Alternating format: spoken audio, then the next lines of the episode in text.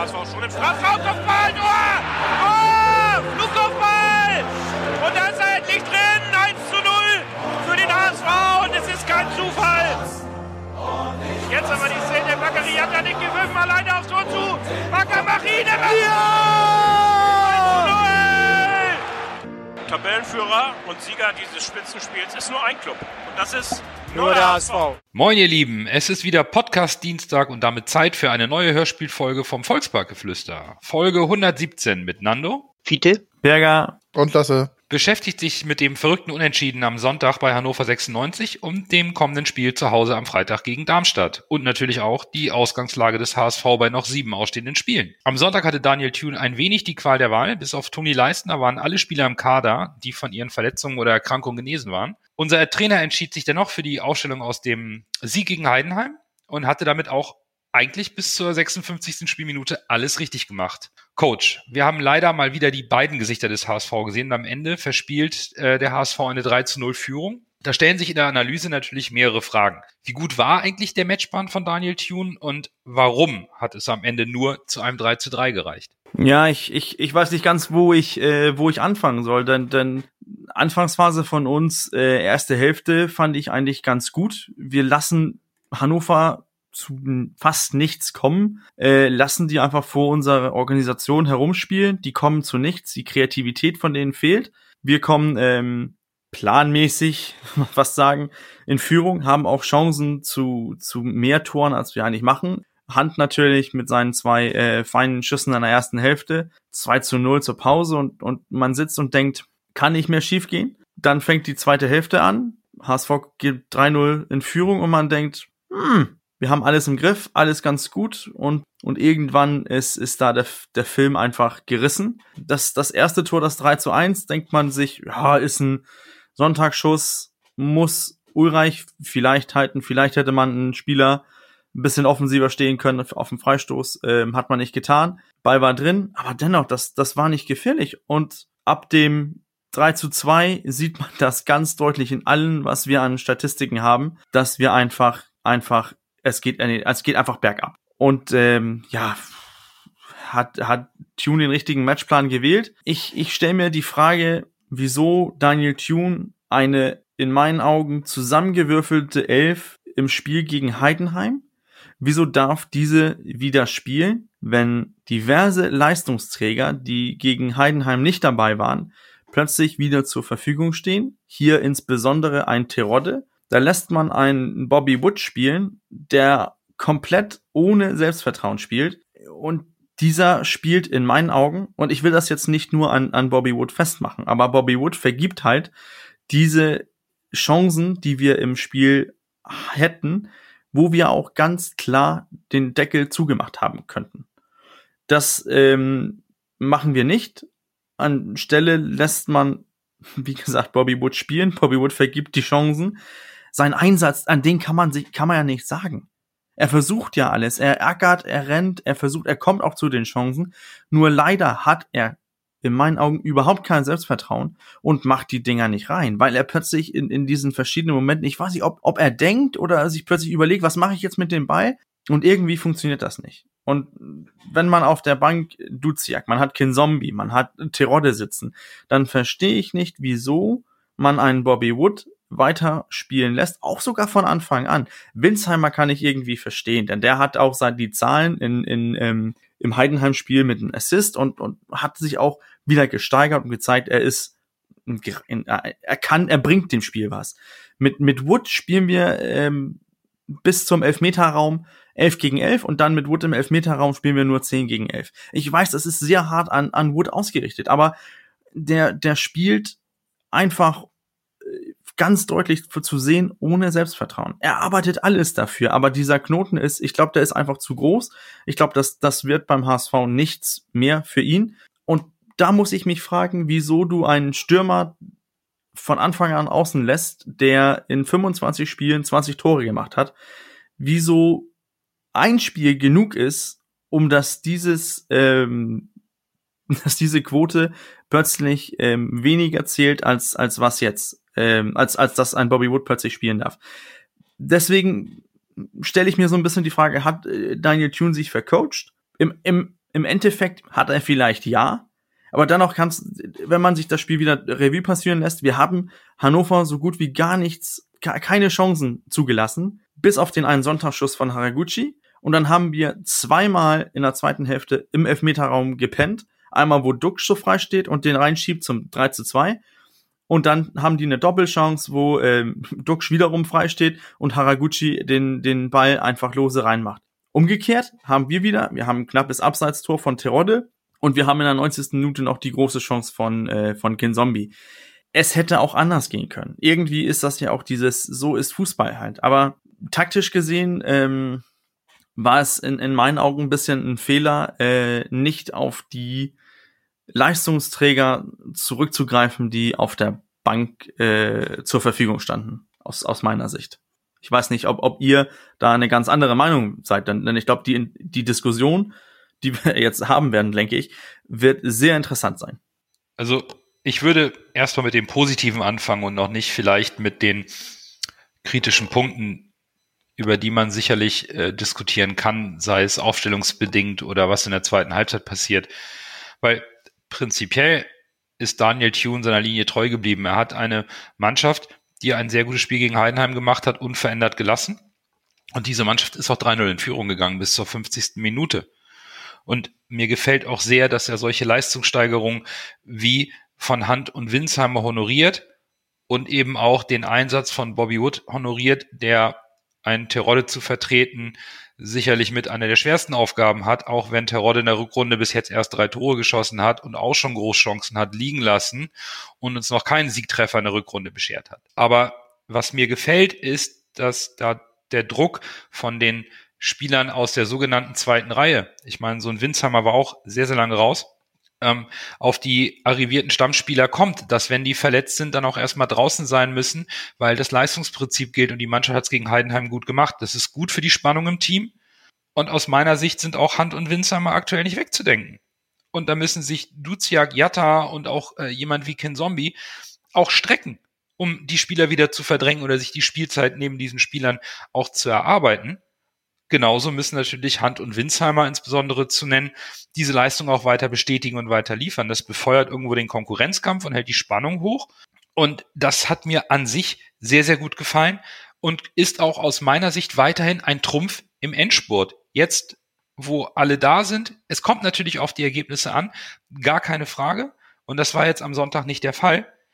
Aber bis zum Gegentor war es absolut souverän und clever gespielt.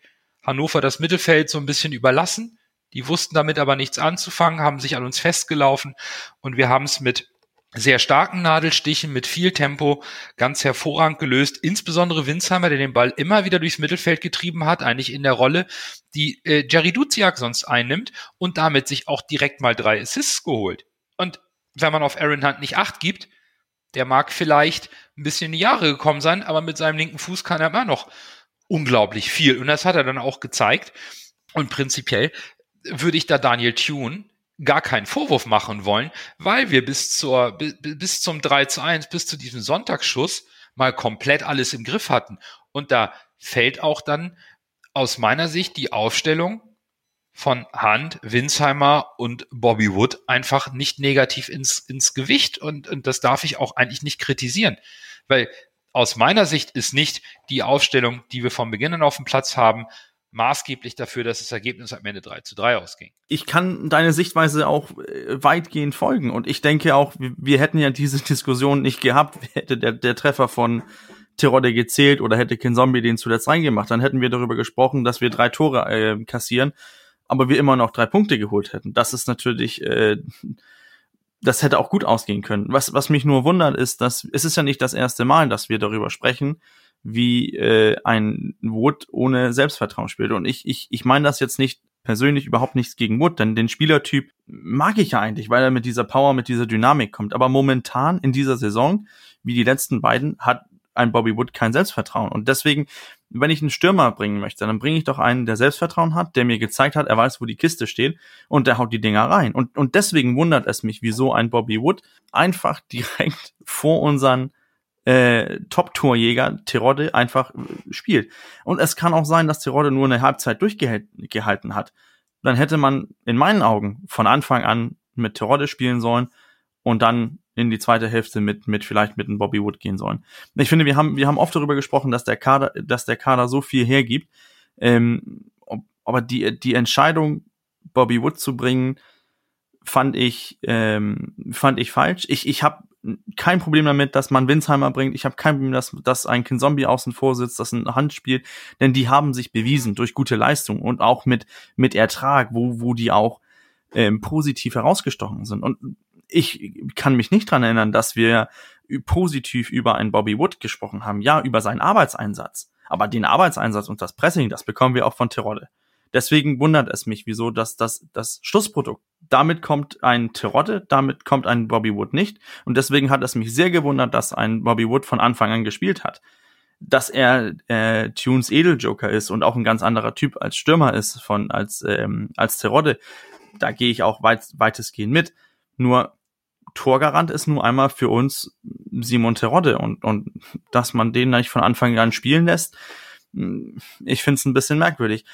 Es sei denn, seine Corona-Erkrankung war schwerer, als was wir ähm, außerhalb des Vereins mitbekommen haben. Und er hatte, er sah auch nach dem Spiel fertig aus und hätte vielleicht nur für eine Halbzeit oder eine Stunde gereicht. Aber wir haben jetzt 60 Minuten ohne Terodde gespielt und nur 30 mit. Ich hätte das gerne umgekehrt gehabt, dass wir 60 mit Terodde und 30 mit Bobby Wood gespielt haben. Aber passiert ist passiert. Äh, wir können auch sehr viel Positives vom Spiel mitnehmen und das, das möchte ich auch äh, festhalten, dass die erste Hälfte war clever gespielt. Wir waren nicht dominant mit dem Ball, aber ohne den Ball. Wir, wir lassen einfach die Gegner zu so wenig Chancen kommen, ähm, dass wir dann zweimal in einer, in einer eigenen äh, Elfmeterraum pennen, ist, ist natürlich auch blöd, dass man da dass äh, Onana zweimal den Ball vertändelt. Ähm, da hätte man auch ansetzen können. Ich, ich, ich, für, ich, für mich ist das nur, weil wir diesen 1 zu 1 oder den besseren Ersatz auf der Bank äh, gelassen haben. Und das ärgert mich ein bisschen so retroperspektiv. Aber wie gesagt, hätten wir 4 zu 3 gewonnen, hätten wir überhaupt nicht über die äh, taktischen Dispositionen von Tune ähm, gesprochen, da hätten wir nur gelobt dass er die zweite Reihe Vertrauen schenkt und dass die ihm das Vertrauen zurückzahlt. Ich kann verstehen, warum Tune so aufgestellt hat, wie er aufgestellt hat. Die Mannschaft hat letzte Woche sehr gut gespielt. Da hat Bobby zwar auch nicht unbedingt die Tore gemacht, aber er hat ansonsten äh, sehr gut gespielt, hat äh, seine Läufe richtig gut angelaufen und alles und so weiter und so fort. Und dass hier Torodde äh, nicht äh, für ein ganzes Spiel, dass es nicht für ein ganzes Spiel reicht, das war ja schon am, am Donnerstag und Freitag zu hören äh, in den Interviews, die sowohl Torodde als auch Tune gegeben haben. Und dann kann ich auch verstehen, dass man mit Bobby Wood anfängt, um dann nach hinten raus mit Terodde nachlegen zu können. Denn letztendlich geht es auch um die Gesundheit von Terodde und man muss aufpassen, dass man ihn nicht verheizt. Und ich denke, wenn wir weiterhin 3-0 geführt hätten, dann wäre Terodde eventuell auch gar nicht gekommen oder nur die letzten zehn Minuten. Und äh, jetzt äh, muss man einfach nur sagen, äh, Terodde hätte vielleicht noch ein bisschen früher kommen sollen. Aber äh, wie gesagt, du hast es ja auch, auch gesagt, dass er zum Schluss ziemlich, ziemlich kaputt war. Und äh, das kommt eben davon, dass er, er war krank. Das, also er war richtig erkrankt und, und äh, das war zwar in Anführungsstrichen nur eine Erkältung, aber äh, eine Erkältung bei äh, Corona, äh, das geht eben auf die Lunge und die Lunge ist ja das, was er braucht, um zu laufen, um, um äh, langfristig Leistung zu bringen im Spiel. Und, und das ist ja nun mal sein Kraftwerk. Ich habe mir eine Menge aufgeschrieben zu dem Spiel. Also äh, das erste, was ich aufgeschrieben habe, ist Hannover steht tief und presst ab drei Viertel des, des Spielfelds. Also relativ, deckt einen relativ breiten Raum ab und dadurch hatten wir eben viel Platz äh, zum Spielen. Also die, die letzte Reihe war ziemlich tief, die erste Reihe ziemlich äh, vorne und dadurch äh, standen sie nicht sehr kompakt. Da konnten wir uns gut durch die Reihen bewegen. Denn der, äh, das äh, 1 zu 0 von Aaron Hunt Nando sagte so schön äh, hier, wir wissen, was Aaron Hunt mit links kann. Das hat er mit rechts gemacht und das äh, war äh, ja war so oder so ein, ein, schönes Tor, aber aber dafür, dass er das auch noch mit seinem schwachen Bein gemacht hat, also Hut ab. Wir haben im ersten Durchgang äh, viele Bälle verloren, weil wir ziemlich risikoreich gespielt haben, aber wir haben sie auch immer relativ schnell wieder zurückerobert. Oder wir waren mit so vielen Leuten hinterm Ball, dass wir, äh, dass da keine Gefahr aufkam. Wir hatten, wie äh, Berger ja sagte, äh, Hannover recht gut im Griff. Was mir aber aufgefallen ist, in der 30. Minute, da steht Sonny Kittel frei vom Tor und gibt nochmal in die Mitte. Und in der 34. Minute, als Hand das 2 zu 0 macht, da hätte Sonny Kittel auch abziehen können. Aber er lässt durch für Hand, was in diesem Fall ja auch die richtige Entscheidung war. Aber auch da fehlt ihm das Selbstvertrauen abzuschließen. Das soll uns mal nicht nochmal auf die Füße fallen dieses fehlende Selbstvertrauen. Also da muss, da müssen wir dran arbeiten. In der 45. Minute, äh, da gab's dieses, da kommt äh, Duxch zu Fall und fordert elf Meter. Das äh, war ja auch so eine also die, die äh, Hannoveraner, die haben ja sehr vehement Elfmeter gefordert und auch nach dem Abpfiff äh, der ersten Hälfte haben sie ja noch intensiv mit dem Schiedsrichter äh, drüber gesprochen und so. Das war aber meiner Ansicht nach, also viele, es gibt Schiedsrichter, die hätten da einen Elfmeter gegeben, das auf jeden Fall, aber das war meiner Ansicht nach deutlich zu wenig für einen Elfmeter. Denn in der 50. Minute Hand macht ihn perfekt ins lange Eck, während er vorher ins kurze Eck geschossen hat. Und alle drei Tore, das dürfen wir auch nicht vergessen, werden von Winsheimer vorbereitet. Das äh, kommt mir oftmals äh, bei vielen Leuten zu kurz. Hand hat die Tore zwar gemacht, aber Winsheimer hat alle drei Tore, Tore vorbereitet. Das ist auch gut. Denn mit dem den Anschlusstreffer, den 3 zu 1, ja, das ist aus dem Freistoß heraus und das war eine sehr gute Freistoßvariante und sehr gut ausgeführt. Das muss man auch mal anerkennen. Das ist, äh, anstatt gleich aufs Tor zu geben, haben sie erstmal in die Mitte gegeben und da hat äh, Haraguchi äh, den richtig optimal ins Eck gezimmert. Also da muss man auch mal sagen, tja, war wirklich gut gemacht. Ich weiß, einige schnacken von Sonntagsschuss, aber an, auf der anderen Seite, das ist nicht nur Sonntagsschuss, äh, der kommt flach rüber.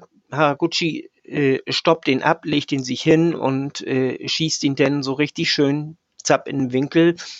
Und Haraguchi kann das. Äh, also das natürlich gehört da immer ein bisschen Glück zu, aber ein richtiger Sonntagsschuss war es meiner Ansicht nach nicht. Was mir dann auffiel, ist die Körpersprache ließ nach bei uns. Ich meine, ein Gegentor hat uns so ein bisschen aus der Fassung gebracht und das äh, fand ich bemerkenswert, muss ich ganz ehrlich sagen. Das hatte ich so nicht erwartet. Die Leichtigkeit war von einem Moment auf den anderen dahin. Die Unsicherheiten fingen an und bei Hannover kam dann Oberwasser, ne? Denn das erste Mal, dass Bobby das Tor verfehlt, da muss man auch ganz klipp und klar sagen, da muss Leibold eigentlich schon schießen. Leibold steht frei vorm Tor und gibt da auch nochmal, ist, ist natürlich schön mannschaftsdienlich und alles und so.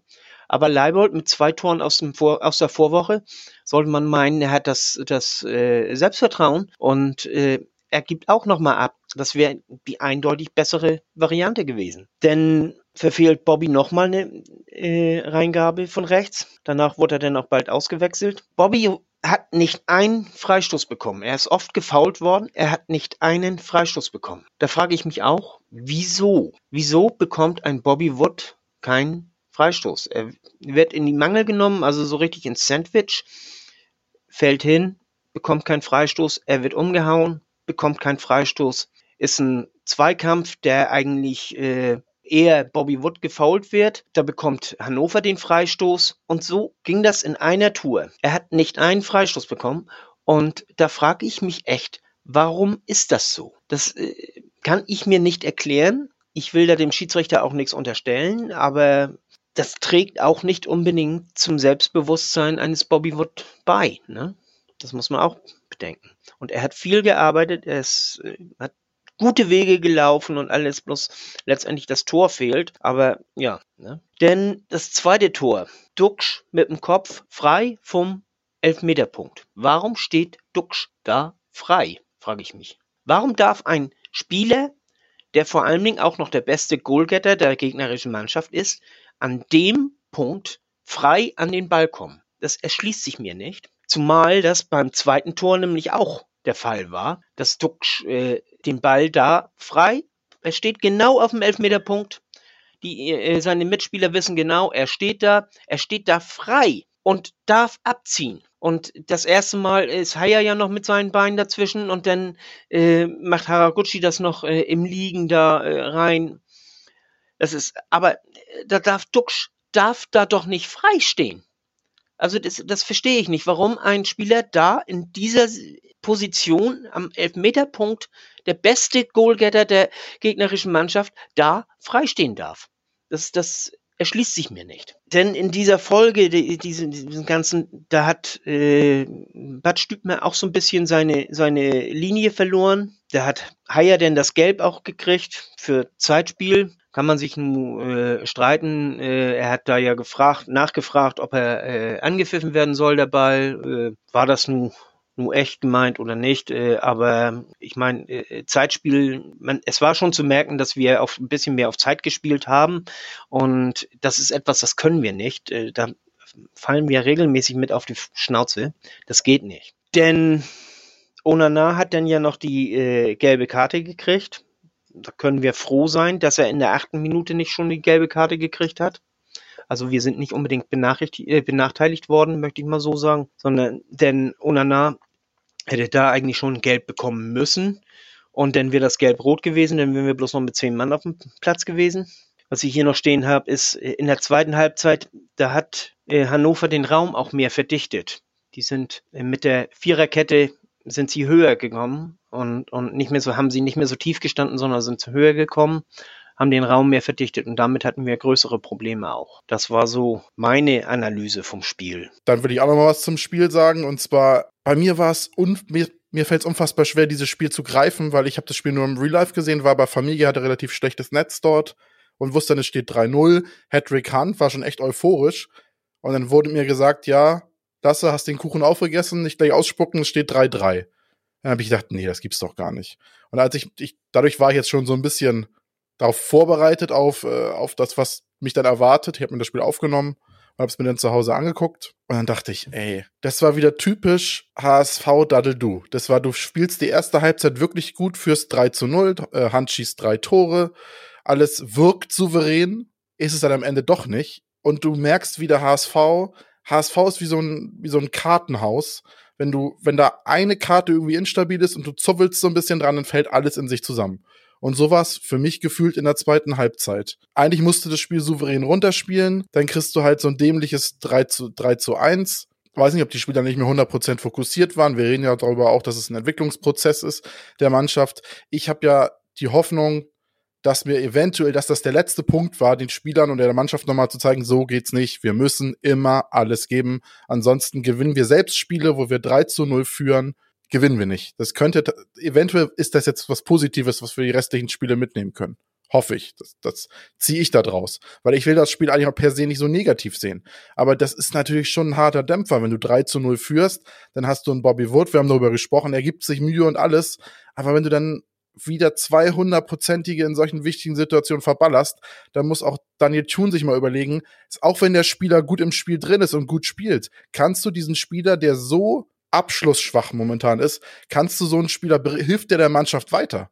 In meinen Augen ist die, die Hauptaufgabe eines Stürmers ist immer noch Tore schießen. Er ist kein Verteidiger, er ist kein Mittelfeldspieler, seine Aufgabe ist nicht Tore verteidigen oder Tore vorlegen. Das als Bonus kann er das leisten, aber seine Hauptaufgabe ist es als Mittelstürmer Tore zu erzielen. Und wenn das das ist, was abgeht, dann muss halt Daniel Thun auch mal überlegen, vielleicht schmeiße ich einen, Meißner rein oder stellen Winsheimer ganz vorne rein, weil Bobby Wood trifft momentan nicht das Tor und das ist ja auch keine, keine äh, Erkenntnis, die wir jetzt erst im Hannover-Spiel ge gesehen haben, sondern eine Erkenntnis, die, die merken wir jetzt schon länger. Bei ihm ist der Wurm drinne und er trifft das Tor nicht. Und dann musst du halt auch überlegen, kannst du so einen Spieler, auch wenn er ein gutes Spiel macht, aufstellen, wenn er einfach das Tor nicht trifft. Du stellst ja auch keinen Abwehrspieler auf, der jedes Spiel zweimal gegen neben den Ball vorbeischlägt und jedes Mal einen Gegentortreffer verursacht. Den stellst du auch nicht auf, obwohl er eventuell die restlichen 85 Minuten super Spiel macht. Das geht auch nicht. Von daher, das soll kein Bobby Wood-Bashing sein. Ich will mich auch nicht auf ihn einschießen, weil er macht das mit, mit Sicherheit nicht extra. Aber das, äh, mich, ja, mich, mich treibt das in, die, in den Weißblut, wenn ich dann sehe, wie er da die hundertprozentigen, am Fließband kann man nicht sagen, aber wie er die hundertprozentigen da souverän vorbeischießt. Und äh, ja, das 3 zu 3 fand ich schon wieder, das war schon wieder so ein Tor. bei anderen Mannschaften oder bei anderen Spielen fliegt der Ball neben das Tor, der trifft da den Ball nicht richtig. Aber das war schon wieder, das war so, das erinnert mich so ein bisschen an das Gyro-Tor, was Mainz mal gegen uns geschossen hat. Das war ja exakt das gleiche Tor. Da lag er auch schon und im Liegen äh, drückt er den Ball dann noch ins Tor. War natürlich maximal unglücklich. Für mich war es in der zweiten Halbzeit im Kern so ein bisschen die fehlende Fokussiertheit. Wie gesagt, ich hoffe daraus, äh, zu ziehen, dass die Mannschaft eventuell merkt, selbst beim 3 zu 0 müssen wir trotzdem noch weiter 100 Prozent oder mehr geben, um dieses Spiel zu gewinnen, weil mit 80 Prozent das Spiel über die Zeit tragen, das können wir anscheinend nicht. Von daher vielleicht auch in der zweiten Halbzeit beim 3-0 weiter vorne draufgehen, versuchen Tore zu erzielen, versuchen das Spiel zu verteidigen und souverän runterzuspielen. Das birgt bei uns zu viel Risiko. Das ist vielleicht nicht unsere Spielanlage gibt so mittlerweile jetzt ähm, äh, zwei Dinge, die mich an dem Spiel ärgern. Zum einen ist es, dass die mh, hm, auch während des Spiels und auch jetzt die Diskussion viel zu sehr auf Bobby Wood geführt wird. Weil im Grunde ähm, muss man sich auch mal vor Augen halten, wenn er der Ersatzstürmer ist und sich im Training anbietet und der Trainer ihn aufstellt, dann muss man den Trainer ja kritisieren dafür, wenn er den äh, nicht treffenden Bobby Wood aufstellt. Aber man kann ja nicht Bobby Wood dafür kritisieren, dass er auf dem Platz steht und dann versucht, seinem Job nachzugehen. Und der Mann hat letzte Saison sechs Kurzeinsätze gehabt für 152 Minuten. Diese Saison, bis er die beiden Spiele von Anfang an gemacht hat, 14 Einsätze mit knapp 10 Minuten durchschnittlicher Spieldauer. Wo sollen die Selbstverständlichkeit, wo, wo soll das Verständnis herkommen, die Routine, um dann auch mal so einen Ball dann direkt reinzumachen? Da stehst du natürlich auch besonders unter Druck. Und es ist ja nicht so, dass Terodde irgendwie jeden Ball reinmacht. Ne? In der Rückrunde sehe ich auch nicht den Simon Terodde, den wir in der Hinrunde gesehen haben. Es ist gar keine Frage, dass Simon Terodde ganz andere Qualitäten hat als Bobby Wood und vorne im Sturm deutlich wichtiger, effizienter ist und, und für, für mehr Impulse sorgt. Gar keine Frage. Aber die Diskussion muss eigentlich davon weg, ob Bobby Wood das 4-1 machen muss, sondern dahin, und das ist das, was mich wirklich an diesem Spiel am meisten ärgert, neben dem Ergebnis, ist das Signal, was der HSV an die Liga sendet bei so einem Spiel. Wenn du, wenn du 3 zu 0 führst in Hannover, dann darfst du dieses Spiel nicht mehr aus der Hand geben. Und gerade im Endspurt passiert uns das jetzt nach Aue gegen Kiel, jetzt gegen Hannover zum, zum dritten Mal. Das sind Punkte, die darfst du nicht mehr abgeben. Damit stärkt man aus meiner Sicht die Mentalität der Konkurrenz. Weil natürlich unsere Konkurrenten, es ist vorne so eng wie noch nie. Und die anderen Mannschaften denken sich, Mensch, wenn wir mal einen Ausrutscher haben, ist halb so wild. Der HSV macht das schon für uns. Und das darf eigentlich nicht sein.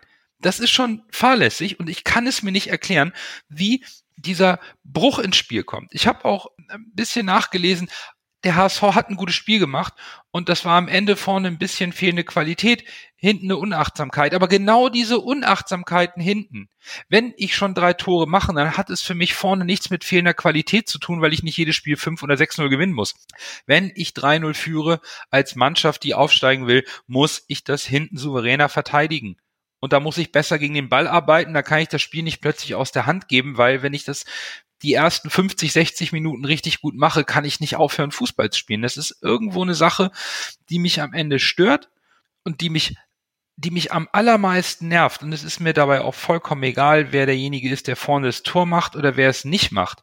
Am Ende führen wir 3 zu 0, spielen am Ende 3 zu 3 und dann sind das zwei verlorene Punkte. Und ich finde, dass der HSV ganz dringend mit dem Trainer zusammen daran arbeiten muss, dass uns das nicht zu oft passiert. Und es, es passiert mir jetzt ein bisschen zu sehr. Und ich habe ein bisschen Sorge, dass der Druck wird ja nicht weniger in den nächsten Spielen. Wir dürfen die Stabilität im Endspurt nicht verlieren. Ich habe weiterhin vollstes Vertrauen in die Mannschaft und in den Trainer. Aber mein Nervenkostüm ist natürlich nach solchen Spielen etwas dünner geworden und Ah, das, ich ärgere mich tatsächlich am meisten eigentlich nur über das Ergebnis, weil ich der Meinung bin, dass diese Tore vermeidbar waren und auch dies, dieses Unentschieden unnötig war, weil wir Hannover die zwei Punkte geschenkt haben. Oder den einen Punkt am Ende, also von uns aus gesehen zwei Punkte verloren haben. Ich will auch nochmal betonen, dass für mich eigentlich in 99 Prozent der Fälle nie ein einzelner Spieler daran schuld ist, dass wir verlieren. Also so war es mit Bobby Wood nicht gemeint und er macht es ja auch nicht extra. Aber das Ding ist halt, wie du es gesagt hast, dadurch, dass du hinten halt daddelig bist und unkonzentriert verteidigst und dann die blöden Dinger reinkriegst. Dadurch wiegen natürlich diese vergebenen Chancen im Nachhinein von den Stürmern vorne, mag es Terodde oder mag es Bobby Wood sein oder mag es Oge Chikahai sein, mag es, äh, mag es, äh, mag es Spieler XY vorne sein, wenn der natürlich nicht trifft und du dir dann ansiehst, was du hinten für daddelige Dinger kriegst, dann sind natürlich diese vergebenen wenigen äh, Chancen, die du hattest, äh, die du dann äh, nicht, nicht reinmachst, die wiegen dann natürlich doppelt. Und dadurch ärgert man sich dann natürlich über diese Chancen, die nicht gemacht wurden, äh, exorbitant mehr, als wenn man sagt, ja, halt Tor nicht gemacht, wir haben trotzdem gewonnen. Ne? Das Problem ist halt, dass du als Stürmer einfach, du kannst zehn Chancen vergeben, wenn du 1-0 gewinnst und das eine Tor machst, bist du trotzdem der Held, weil du das Tor gemacht hast. Bist du Verteidiger, hast du nur hinter dir noch einen Torwart stehen, der dir die, äh, die Kohlen aus dem Feuer holen kann und hinterm Torwart ist nur das Netz, um den Bein auch aufzufangen. Auch ganz klar von meiner Seite aus, es ist nicht ein Bashing von Bobby Wood. Ich, ich will eigentlich nur so das so ein bisschen die, die Tatsache beschreiben, dass, wir, dass es ein Stürmer ist, der kein Selbstvertrauen hat momentan. Wie Nando auch richtig sagt, wo soll er das herhaben? Er hat die, nicht genug Einsatzzeit gehabt. Und deshalb wundert es mich auch, wieso ein Daniel Thune nicht äh, Terodde von Anfang an spielen lässt, weil das ja die, die Alternative ist für einen, für einen Bobby Wood. Ähm, insgesamt zwei verlorene Punkte. Wir können das nur noch siebenmal verteilen, die Saison, Nando. Also mehr als zweistellig nochmal verdaddeln geht's nicht. Aber wir haben uns ähm, die nicht, das war ja keine Vorlage am Wochenende, aber wir hätten uns äh, schon offen, offensiv oder hätten uns so ein bisschen als, als Sieger aus dieses Wochenende rausgehen können. Jetzt auch, wo man das äh, Ergebnis von Kiel kennt. Es hätte, es, es sind jetzt einfach zwei Punkte und gegen Aue waren es ja nochmal zwei. Es sind jetzt vier Punkte, die im Endeffekt fehlen können. Und ja, mal, mal sehen, wie es Freitag weitergeht. Ich gebe äh, Nando da sehr recht. Wir haben das nicht vorne verloren. Wir haben das Spiel hinten verloren oder unentschieden, ist aber gefühlt verloren. Also vorne drei Tore gemacht. Drei Tore muss immer lang, um ein Spiel zu gewinnen. Du darfst hinten keine drei Tore kassieren. Also das, das äh, darf einfach nicht passieren. Dann erst Groh, der den Ball übernimmt. Halblinke Position zu Mackert. Er sollte schießen. 25 Meter am ersten frei. Schuss auf das Tor. Tor! Tor! Ein herrlicher Treffer. Ein wunderbarer Treffer. Angeschnitten. Der Ball fliegt da unhaltbar rechts ins Eck. Wenn wir jetzt einen Ball hätten, würde ich es Ihnen noch mal zeigen. Dann lasst uns doch mal das Spiel gegen Hannover mit dem positiven beschließen und zwar dem äh, Man of the Match, sowohl unseren als auch den unserer Hörerschaft. Und ich bin ein bisschen von der Norm abgewichen. Ähm, ich war bis zum äh, 2 zu 0 beim Defensivspieler als Man of the Match. Beim 3 zu 0 war ich sofort bei Aaron Hunt und dann ist mir aufgefallen, dass mein Man of the Match eigentlich derjenige ist, der die drei Tore vorbereitet hat, nämlich Manuel Winsheimer. Ähm, der war lange raus. Also ich möchte das gerne ein bisschen begründen, weil der war wirklich lange raus. Ab dem zwölften Spieltag hinten dran, wenig Spielzeit, nur Kurzeinsätze, wird gegen Bochum eingewechselt, wichtige Vorlage. Gegen Heidenheim von Beginn an, wichtige Vorlage. Gegen Hannover von Beginn an drei Vorlagen. Das macht dann jetzt bei zwölf Startelf-Einsätzen und 13 Mal eingewechselt, elf Assists, zwei Tore. Das heißt, der Bursche macht alle 86 Minuten Scorerpunkt. Und das, nachdem ich mir auch nochmal die Highlights angeschaut habe und auch gesehen habe, wie er sie vorbereitet hat. Aaron Hunt, war der beste Mann auf dem Platz. Gar keine Frage. Aber für mich so dieser Man of the Match, dieser, dieses Ausrufezeichen, was mir dann so am Ende im Kopf hängen geblieben ist, war für mich dann einfach Manuel Winsheimer, der aus dem Nichts mehr oder weniger vorne wieder gezeigt hat, warum wir ihn in der Vorbereitung gefeiert haben, warum wir glauben, dass das ein gutes Talent ist, was bei uns in Zukunft hat und sich entwickeln kann. Und deswegen ähm, ist mein Man of the Match durch die drei Vorlagen ähm, Manuel Winsheimer und damit äh, gebe ich gerne weiter an Fiete. Manuel hat das auf jeden Fall verdient, aber ich habe äh, doch den klareren Weg genommen. Ich habe äh, Aaron Hunt, also wenn, wenn Hattrick macht äh, und so schöne Tore auch dabei, äh, der ist der Man of the Match. Für mich zumindestens. Wobei ich deine, deine äh, Meinung zu, zu Manuel Winsheimer hundertprozentig verstehen kann und, und auch akzeptiere. Aber für mich ist äh, Aaron Hunt der klare Man of the Match. Ich bin vielleicht auch eher das, was Bürger mal Honorable Mention sagt. Aber Coach, sag doch mal, was ist denn ähm, dein Man of the Match oder wer? Ja, du hast dich ja für die Hipster-Variante entschieden. So ein bisschen so, äh, was allen, was alle wohl sagen werden, sage ich ja äh, dieses Mal auch. für mich kommt man nicht drum herum. Drei Tore, das ist ganz klar äh, Aaron Hunt. Und wenn man, auch wenn man die Tore rauslässt, ich fand, er hat sich er hat das Spiel einfach dominiert. Wir haben momentan in, ein, in unserer Mannschaft einen Spieler, den wir immer pushen mit, mit seinen ähm, Aktionen nach dem Pass, äh, wie er sich wenden und drehen soll, immer anbieten soll. Und, und ähm, ich, ich könnte ihn eigentlich das Spiel von Hunt jetzt zeigen, weil ich fand von Hunt so viele gute, ähm, so gut, viele gute Sequenzen, wo er sich einfach den Ball holt. Er, er trifft eine gute Entscheidung. Ist es jetzt, nehme ich erstmal den Ball einmal ein Stück weit mit un, in unsere eigene Hälfte und spiele besser ab. Und immer, sobald er abgespielt hat, immer gleich eine neue Position gefunden. Ich glaube deswegen, Fiete hat es ja angesprochen, dass wir uns durch die Räume gespielt haben. Ja, das haben wir auch, aber war auch immer, weil nach dem Pass gleich eine Bewegung kam. Er hat das Spiel richtig gut verlagert, richtig gut in, in ähm, was haben wir im Griff gehabt. In der Form, in der ein Aaron Hunt momentan ist, äh, ist er auch in meinen Augen ganz schwer wegzudenken momentan von, von der Startelf und auch vom Verein. Äh, es ist, als ob ruft Aaron Hunt endlich ähm, das ab, was man eigentlich von ihnen erhofft hat, als man ihn damals geholt hat. Endlich. Lasse, ich vermute, du wirst uns auch keine Überraschung mehr liefern, oder? Nein, ich habe ja letztes Spiel schon gesagt, war es letztes Spiel oder vorletztes Spiel, wo ich gesagt habe, der beste Aaron Hunt aller Zeiten. Das war ja jetzt der noch bessere Aaron Hunt aller Zeiten quasi. Es ist ja Wahnsinn, was der jetzt in seinem Alter noch jetzt abruft und gerade in dieser entscheidenden Saison, Phase der Saison, das ist etwas, was mich positiv stimmt beim HSV, weil in der letzten Saison haben wir gesagt, ja, dann kommen die gestandenen Spieler und die müssen noch mal vorangehen und dann muss so ein Rick van Drongel in die Kohlen aus dem Feuer holen und zerbricht da dran. Ja, Aaron Hunt macht das jetzt. Aaron Hunt tut jetzt genau das, was wir letzte Saison gefordert haben, ist einer der Führungsspieler und spielt so gut wie noch nie für uns. Also er ist tatsächlich einer, der jetzt vorangeht, der sagt, nein, dieses Jahr scheitern wir nicht und ihm merkst du es hundertprozentig an. Der möchte aufsteigen, der ist heiß. Der möchte die Fehler der letzten Jahre nicht wiederholen und möchte es dieses Jahr besser machen. Und das finde ich, äh, das sehe ich positiv. Und vielleicht ist das auch etwas, was am Ende dann den entscheidenden, den entscheidenden, äh, das entscheidende Quäntchen sein kann, warum wir es dann eventuell am Ende doch schaffen. Und von daher äh, ganz großen Respekt an Aaron Hunt. Das war richtig gut. Deshalb ist auch mein Man of the Match. Ich wollte bloß noch mal eins loswerden. Mir tut Aaron Hunt wirklich ein bisschen leid. Da macht er schon mal einen Hattrick, macht drei richtig schöne Tore und dann langt das trotzdem nicht für einen Sieg.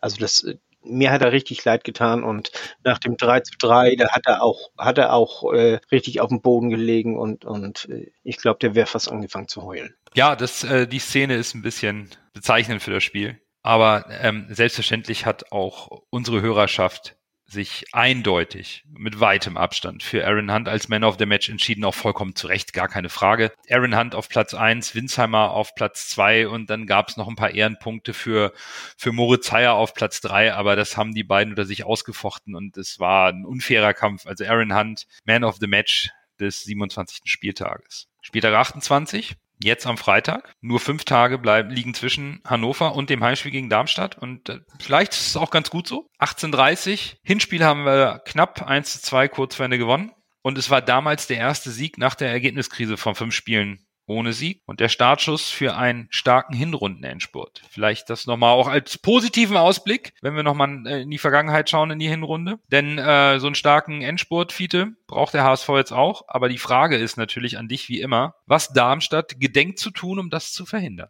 Jo, Darmstadt hat in den letzten fünf Spielen zwei Siege, zwei Niederlagen, einen Unentschieden. Sie haben letzte Woche gegen oder letztes Wochenende äh, gegen hier Düsseldorf verloren. Davor haben sie gegen Braunschweig nur unentschieden gespielt.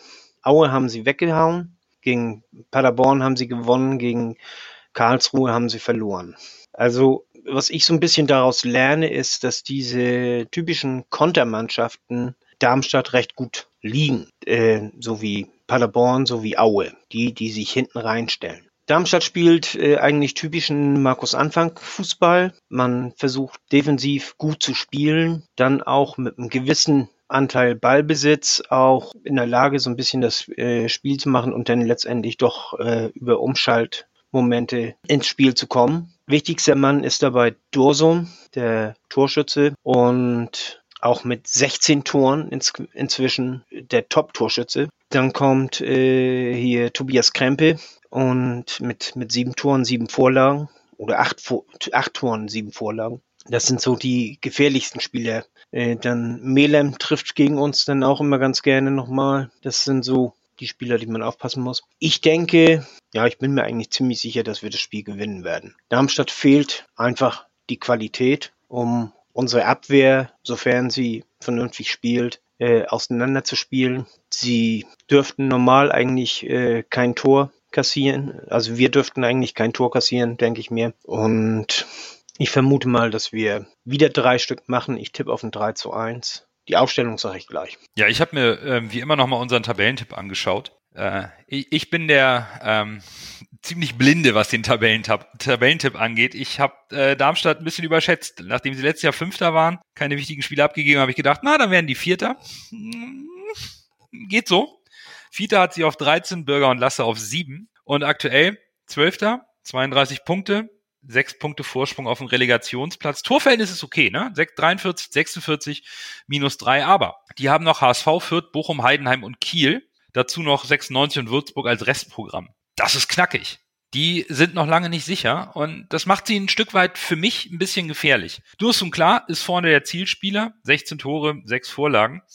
Was ich spannend finde, ist, dass Kempe als äh, zweitbester Torschütze mit acht Toren und bester Vorlagengeber mit sieben seinen Stammplatz verloren hat. Und der ist seit dem 15. Spieltag auch ohne Scorerpunkt. Also das ist irgendwie für mich nicht richtig greifbar. Und Fiete hat es schon vollkommen richtig gesagt, das ist ein Pflichtsieg. Wir werden das Spiel gewinnen, wir müssen das Spiel gewinnen. Denn es sieht auch in der Liga, wenn wir da mal ganz kurz schauen, dass der Tim uns heute auch einen kleinen Dienst erwiesen hat mit seinem 1 zu 0 Siegtreffer gegen Kiel. Echt eine enge Kiste. Bochum 54, wir und Fürth 50, Kiel hat noch ein Spiel weniger, kann aber damit, äh, glaube ich, maximal auf ähm, 49 Punkte kommen, bleiben damit, äh, wenn, wenn sie ihr Nachspiel gewinnen, äh, noch hinter uns. Düsseldorf 43, deutlich schwächeres Torverhältnis, den traue ich das nicht mehr zu. Der KSC, der heute bekannt gegeben hat, dass sie aufgrund von Corona-Fällen 14 Tage in Quarantäne müssen. Da werden wohl drei Spiele, auch das ging in den HSV am 20. April verschoben werden müssen. Ist zudem schon vier Spiele ohne Sieg, hat ein bisschen abreißen lassen. Hm, das direkte Duell gegen Düsseldorf am Wochenende wird dann auch nicht stattfinden. Also es wird schon ein Vierkampf da vorne. Und vielleicht auch nochmal so, so einen positiven Punkt in die Zukunft hinein, in die letzten sieben Spiele, die der HSV noch hat. Mit 27, mit 50 Punkten nach 27 Spielen stehen wir besser da als letzte Saison. Das ist schon mal das Erste. Die Liga ist nur schon wieder deutlich enger geworden und wir haben irgendwie wieder die beste Liga aller, zweite Liga aller Zeiten. Wir hatten in der Hinrunde nach zehn Spielen 17 Punkte, weil wir da unsere Ergebniskrise gerade hatten. Jetzt stehen wir ähm, nach zehn Spielen bei 14 Punkten. Und im Grunde, der Druck ist immens, aber wir brauchen eigentlich nur den, den, den Endspurt aus der Hinrunde. Dann packen wir das auch. Aber die Lage ist, ist irgendwo knifflig, weil wir dürfen uns keine Ausrutscher erlauben. Wir müssen da nicht Schlag für Schlag mit der Konkurrenz mitgehen. Unser Torverhältnis hält uns auf Platz zwei. Das müssen wir aufbauen. Spielplan ist machbar. Und aus meiner Sicht werden wir das Ding am Freitag 3 zu 0 gewinnen. Und dann bin ich auch durch. Dann, dann hau ich direkt auch meine Aufstellung mit raus. Ähm, und danach fällt gelb gesperrt aus. Fünfte gelbe. Und deswegen muss Tune eh gezwungenermaßen umbauen. Ich lese mal kurz meine Aufstellung vor, die ich so im Kopf habe, und dann begründe ich das noch kurz. Ulreich im Tor ist klar linker Verteidiger Leibold, in der Innenverteidigung Van Drongelen und Ambrosius, rechter Verteidiger Jamra, davor auf der 6 Haier, im ähm, Mittelfeld Handkittel und Jatta und vorne Terodde und Winsheimer. Ich möchte gerne den Ausfall von Unana kompensieren mit Moritz Haier auf der 6 für defensive Stabilität und sehe dann, da Toni Leistner wohl noch ein bisschen Probleme äh, nach seiner langwierigen Verletzung hat, eher Van Drongelen als den fittesten Innenverteidiger, den man reinwerfen kann. Bei Wagnumann hatte ich so den Eindruck, dreimal 90 Minuten bei der U21, jetzt gegen Hannover. Der ist ein bisschen platt. Da fehlt ein bisschen Luft. Da würde ich einfach mal den jungen Spiel rausnehmen. Dafür eben Jamra nach rechts, Leibold zurückziehen, Jatta nach zwei Spielen Pause wieder frisch reinbringen. An Hand und ähm, Winsheimer ist momentan gar kein Vorbeikommen meiner Ansicht nach und natürlich Terodde äh, von vornherein spielen und dann sollte das am Freitag eigentlich auch glatt durchgehen. Zu Wagnermann möchte ich nochmal sagen, er hat ja, äh, es sah ja aus, als wenn er verletzt gewesen wäre im, äh, äh, in den letzten Minuten des Spiels, Hannover Spiels. Da hat er mit rechts äh, eine Flanke reingeschlagen, starke Flanke reingeschlagen und hat sich anschließend den Oberschenkel gehalten, musste behandelt werden neben dem Feld. Es sieht momentan danach aus, als wenn es nur äh, ein Krampf war und äh, nichts gefährlicheres. Und wenn ich schon dabei bin, dann will ich auch schnell meine äh, Aufstellung noch nennen. Links Leibold, dann Ambrosius, Leistner, also ich habe mich für Leistner entschieden, nicht für Van Trongelen. Und dann Jumerat auf rechts, Haya denn auf die 6 für Unana, denn Kittel, Duzia, Kinzombie, Jatta und vorne Terodde. Also Ich habe mich äh, sogar gegen äh, Winsheimer entschieden, muss ich ganz ehrlich sagen. Schweren Herzens, aber ich wollte gern den schnellen Jatta auf der rechten Seite haben. Winsheimer denn im Spiel danach. Wir haben so viele Spiele, wir müssen sowieso rotieren, meiner Ansicht nach. Und, und naja, andersrum, was ich jetzt nicht bedacht habe, ist, äh, das Spiel gegen den KSC fällt aus. Da, denn vielleicht doch Jatta auf die, auf die rechts. Äh, nee, hier Winsheimer auf rechts. Aber nee, ich sag, Jatta. Trotzdem Jatta auf rechts. Ich möchte den schnellen Mann gerne haben. Ich glaube, wir werden das Spiel gewinnen. Äh, ich schätze Heidenheim, so wie ihr es eben schon gesagt habt, nicht als wirkliche Gefahr ein. Aber wir wissen ja selbst, wie es vom HSV ist gerade die Mannschaften, die keine wirkliche Gefahr sind, sind dann am Ende die Mannschaften, über die wir eventuell stolpern. Trotzdem würde ich mal sagen, wir gewinnen das aufgrund unserer Qualität und der schwankenden Form, wie es Fiete schon gesagt hat, von Darmstadt 4 zu 1. Und ich würde spielen mit Ulreich im Tor, dann Leibold, Ambrosius, Leistner und Wagnumann in der Abwehr. Auf der 6 Haier, im Mittelfeld links Kittel, dann äh, Duciak Hand, Rechts habe ich auch zwischen Winsheimer und Jatta geschwankt, möchte Winsheimer aufgrund seiner Form momentan aber nicht rausnehmen. Also rechts dann auch Winsheimer und vorne im Sturm dann Torode. Ihr seid alle so optimistisch für, für Freitag. Ich, ich sehe das, ich, ich sehe das jetzt, da kommen mehrere Faktoren auf uns zu. Ne? Erstens der Druck auf uns, der steigt, der steigt, der steigt. Und die Unsicherheit macht sich bestimmt auch im Team breit, sobald der Ball rollt, sobald die merken, oh, vielleicht geht was, vielleicht geht was nicht. Daher sehe ich einen, einen knappen 2 zu 1 Sieg für uns nur rausspringen. Nicht so optimistisch wie Lasse mit seinen 4-1. Mit Ulreich im Tor, Leibold hinten links, Ambrosius Haier in der Innenverteidigung, Wagnumann rechts, Kinzombie auf der 6 und dann unsere Kombiniererreihe mit Kittel von links, Hand, Duziak im Zentrum, Winsheimer rechts und Terodde in der Sturmspitze.